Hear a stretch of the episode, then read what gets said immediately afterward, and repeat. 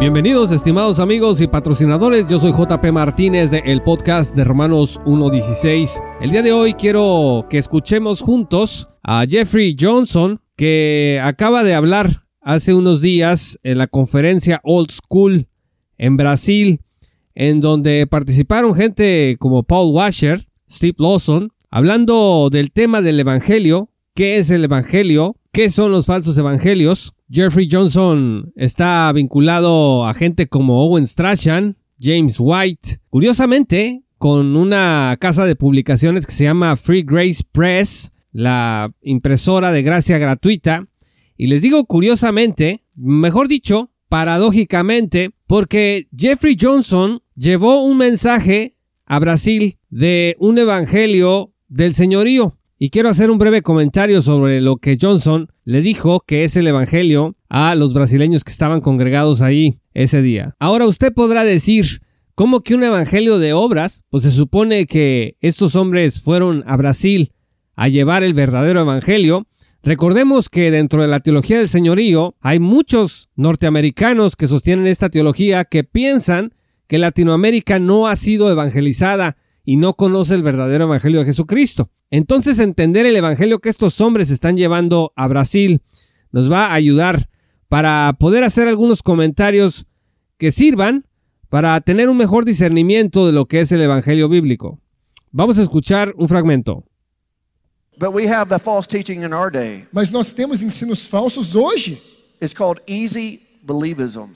Johnson acaba de decir que hay una falsa enseñanza en nuestros días que se llama creencia fácil. That everyone who is baptized is a Christian. Everyone who says a prayer, everyone who invites Jesus into their heart are saved no matter how they live.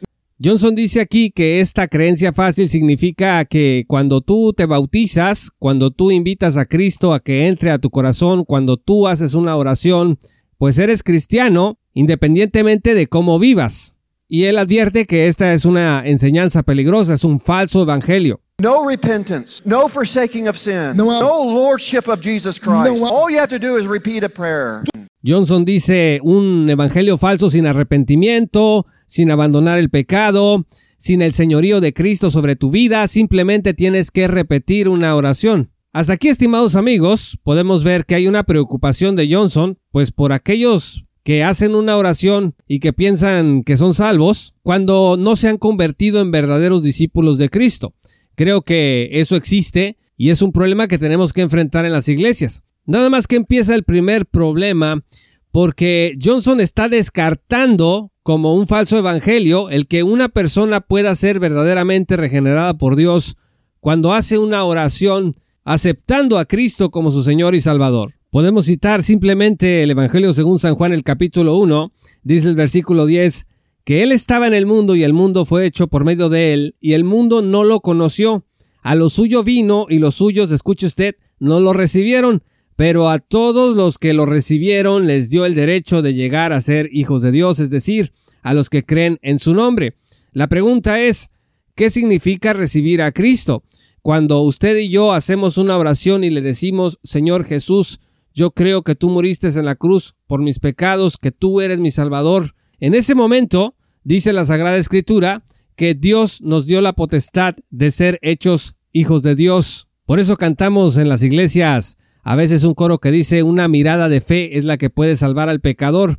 Todo esto en relación a la serpiente que fue levantada en el desierto y a la que Cristo se refirió, hablando de su propia muerte en la cruz e indicando que todos los que creyeran en ese sacrificio sustitutorio y expiatorio tendrían vida eterna, una mirada de fe, un corazón sincero. ¿Se acuerdan del carcelero de Filipos? En Hechos 16 se cuenta que de repente se produjo un gran terremoto cuando Pablo y Silas oraban y cantaban himnos a Dios mientras estaban presos. Las puertas se abrieron, las cadenas de todos se soltaron, el carcelero pues se despertó pensando que esa sería su sentencia de muerte ante sus superiores que se le escaparan los presos, y ante esta desesperación sacó su espada e intentó suicidarse, pero Pablo, dice el versículo 28, clamó a gran voz diciendo, no te hagas ningún mal, pues todos estamos aquí.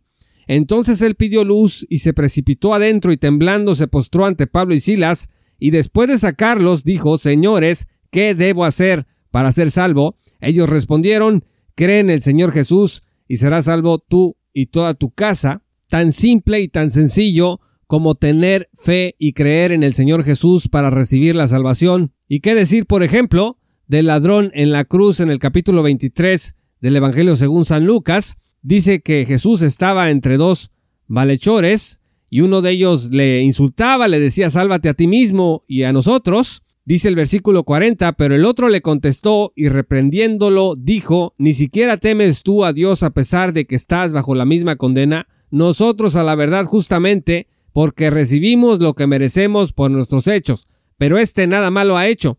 Y añadió, Jesús, acuérdate de mí cuando vengas en tu reino. Esta es una oración simple y sencilla. Entonces Jesús le dijo, dice el versículo 43, en verdad te digo, hoy estarás conmigo en el paraíso. Y así podemos seguir analizando la Sagrada Escritura para ver el cómo la oración es eficaz para salvar al pecador una oración dirigida a Cristo Jesús. Sin embargo, Jeffrey Johnson considera que esto es un falso evangelio, que esto se denomina creencia fácil. El doctor Charles Riley decía, pues esto no tiene nada de sencillo, porque le costó la vida al Hijo de Dios en la cruz, el derramamiento de su sangre preciosa de una persona divina sin pecado. Hablar de creencia fácil, por supuesto, que no es conforme a la verdad.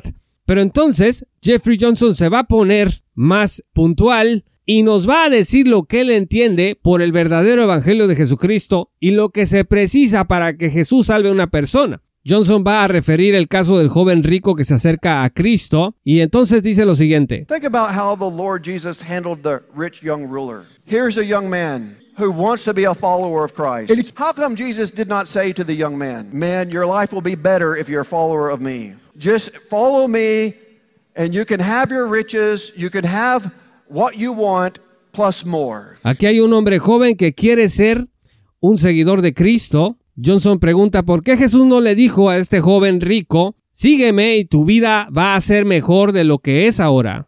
Johnson insiste, no le dijo Jesús, sígueme y vas a tener tus riquezas y vas a tener muchísimo más de lo que nunca habías tenido. But how did the Lord treat that rich young ruler? He put his finger on his idol. If you want eternal life, sell everything you have. Ahora Johnson se pregunta, ¿cómo trató Jesús con este joven rico? Johnson dice, apuntó con el dedo al ídolo de ese joven rico y le dijo, si quieres la vida eterna, vende todo lo que tienes.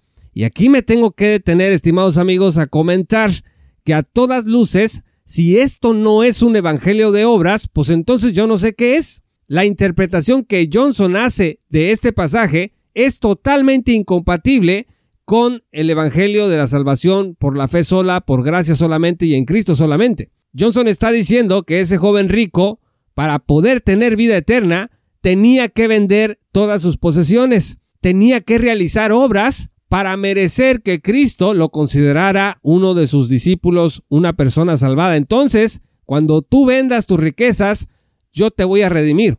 Eso no es un regalo, como Sperry Schaefer decía, la gracia no es una transacción en donde tú me das tu dinero y entonces yo te doy la salvación. La gracia es un regalo total y absolutamente libre. Romanos 3:24 dice, estimados amigos, todos son justificados, escuche, gratuitamente por su gracia, por medio de la redención que es en Cristo Jesús. Y Efesios 2:4 dice, pero Dios que es rico en misericordia, por causa del gran amor con que nos amó, aun cuando estábamos muertos en nuestros delitos, nos dio vida juntamente con Cristo. Escuche usted, por gracia ustedes han sido salvados. Simplemente no podemos hacer compatible el mensaje y la interpretación que Johnson acaba de hacer de la historia del joven rico, condicionando la vida eterna a que este hombre vendiera todas sus riquezas. Además, pensar de esta manera sería hacer que la salvación fuera casuística, es decir, que dependiendo del sapo la pedrada, como dice el dicho, Simplemente cada quien tendría que renunciar a determinadas cosas, a tu ídolo, como dice ahí Johnson, y entonces cuando hagas eso, Dios te va a salvar. Pregúntese usted en su vida, si no fueran las riquezas las que tuvo que entregar, ¿qué más tuvo que entregar a cambio de que Jesús lo salvara? O en su defecto, no fue por la sola fe que Jesús salvó su vida, no fue simplemente cuando usted le dijo, Señor, creo en ti, que la salvación llegó a su vida. Romanos 10, versículo 9 dice que si confiesas con tu boca a Jesús por Señor y crees en tu corazón que Dios lo resucitó de entre los muertos, serás salvo, porque con el corazón se cree para justicia y con la boca se confiesa para salvación. Todas estas escrituras militan contra lo que Jeffrey Johnson está diciéndole al pueblo brasileño que es el verdadero evangelio. Pero vamos a escuchar más de lo que dijo. Follow me. You do not negotiate with the Lord. You do not hang on to one aspect of your life. It's full surrender or nothing. Johnson dice, si vas a ser cristiano, no debes negociar con el Señor, no puedes guardar para ti ningún aspecto de tu vida. Johnson dice, es una completa rendición o no es nada. Y bueno, este es el Evangelio de la rendición y no es el Evangelio que aparece en las Sagradas Escrituras. Porque tenemos que distinguir, estimados amigos, entre el momento de la salvación y ese punto de entrada a lo que se conoce como el discipulado. Las exigencias del discipulado sí van a requerir de cada uno de nosotros que rindamos cada una de las áreas de nuestra vida al Señor Jesús. Pero ese es un asunto ya propio del proceso de santificación progresiva en el que entramos todos los que nos convertimos en conciudadanos del reino. No es de ninguna manera condiciones que tenemos que cumplir para que Dios nos salve. La única condición que tenemos que cumplir para que el Señor nos salve es tener fe en el Señor, recibir esa dádiva de salvación que gratuitamente el Señor nos está ofreciendo. Finalmente, otro aspecto que quiero comentar de lo que Johnson les dijo a los brasileños es que otra falsa enseñanza es la del cristiano carnal. Escuchemos. Another false teaching of our day is what is called carnal Christianity, in that you can be a Christian and not be sanctified. De acuerdo con Johnson, el cristiano carnal es la doctrina que enseña que tú puedes ser cristiano pero no ser santificado. Y aquí está una de las primeras malinterpretaciones del tema, porque el cristiano carnal no es una doctrina que esté justificando el pecado, o que dé una licencia para pecar. Es simplemente reconocer lo que dice la escritura en 1 Corintios 3. Dice el versículo 1, Así que yo hermanos no pude hablarles como a espirituales, sino como a carnales, como a niños en Cristo. Entonces, ¿qué es un cristiano carnal? Pues es una persona redimida que se está comportando como si no fuese una persona redimida. Les di a beber leche, dice, no alimento sólido, porque todavía no podían recibirlo. En verdad ni aún ahora pueden, porque todavía son carnales. Y escucha lo que dice aquí. Pues habiendo celos y discusiones entre ustedes, no son carnales y andan como hombres del mundo. El apóstol Pablo les está diciendo, ustedes que son cristianos, son cristianos, pero son carnales porque andan como los hombres andan en el mundo. En el Evangelio según Johnson simplemente no hay lugar para la santificación progresiva, de acuerdo con lo que estamos escuchando un cristiano cuando es redimido lo es porque antes entrega todo su ser y todos sus vicios y todos sus pecados los deja atrás cuando empieza a seguir a Cristo. Y entonces empieza ya su vida cristiana no como un bebé que va avanzando hacia la madurez, sino que es instantáneamente santificado y ya no tiene cosas que entregar ni cosas que abandonar sino que todo lo abandonó y lo dejó exactamente en el momento justo cuando Jesús volteó a verlo y dijo, entonces sí te puedo dar a ti la salvación, porque has rendido completamente todo ante mí. Simplemente, este es un disparate, porque en la vida cristiana la mayoría de nosotros entendemos que la vida de pecado paulatinamente la hemos ido venciendo. Pero fíjese lo que dice Johnson enseguida. You can be justified but not have a holy life. Salvation is just to get you out of hell, not to save you from the power of sin. Everybody's going to heaven under this doctrine. Dice que según la doctrina del cristiano carnal, puede ser justificado sin ser santificado y que la salvación simplemente significa que te libran del infierno, pero no te libran del poder del pecado. Esta también es una malinterpretación del tema, dice Romanos 6, versículo 1. ¿Qué diremos entonces? ¿Continuaremos en pecado para que la gracia abunde? De ningún modo. Dice el versículo 12, por tanto no reine el pecado en su cuerpo mortal para que ustedes no obedezcan a sus lujurias. Hasta la fecha, estimados amigos, yo no he encontrado a ningún teólogo de la gracia clásica o gracia gratuita que Johnson denuncia aquí como falsos evangelios de creencia fácil o cristianismo carnal que es una licencia para pecar. Nunca he escuchado a un maestro de la gracia gratuita, de la gracia clásica, decir que nosotros podemos vivir en pecado y que no debemos de crecer espiritualmente. Hay una exposición, por ejemplo, de un maestro fenomenal de la gracia clásica, el doctor Lewis Perry Schaeffer, en donde él explica que la llenura del Espíritu Santo es como el combustible de la vida cristiana. Y entonces es nuestra responsabilidad buscar la santificación cada día. Que haya personas que hayan tergiversado la gracia gratuita de Dios para pecar, eso es otra historia. Lo mismo que los teólogos del señorío han tergiversado el señorío de Cristo para vivir vidas de pecado, y me refiero a vidas de pecado que tienen que ver con el pecado del sectarismo, el pecado de la división, el pecado del orgullo y otros semejantes. Pero terminemos de escuchar lo que Johnson dice. That means your cousin, your uncle, your aunt, your daughter who claims to be a homosexual is not a Christian. Aquí Johnson dio un ejemplo práctico para que la audiencia brasileña entendiera lo que estaba diciendo. Dijo, si tú tienes una hija, un tío, una tía, o un familiar, un amigo que es homosexual, pues él no es cristiano. Pues claro que bajo estos términos de la teología del señorío, no es posible de ninguna manera que una persona pecadora pueda ser salvada si no demuestra ciertas señales que para el juicio de hombres como Johnson son señales de un verdadero cristiano.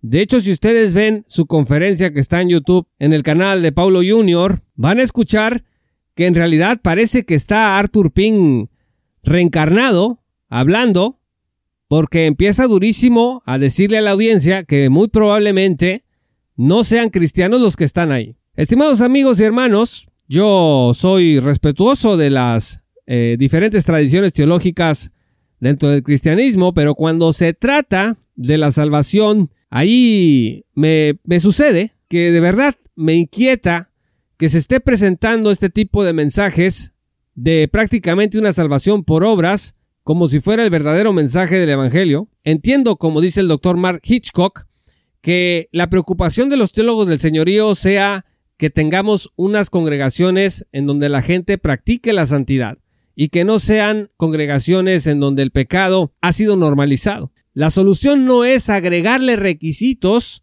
a los que Dios ha puesto para salvar a una persona. La solución está en comprender que el discipulado es una parte integral de la vida cristiana y que tenemos que trabajar poco a poco para ir creciendo cada vez más a la estatura de Cristo. Fuera de eso, de ninguna manera el Evangelio de Jesucristo es un Evangelio de obras, es un Evangelio de la rendición total. El Evangelio de Jesucristo es un mensaje de salvación por la sola fe, por la sola gracia y en Cristo solamente.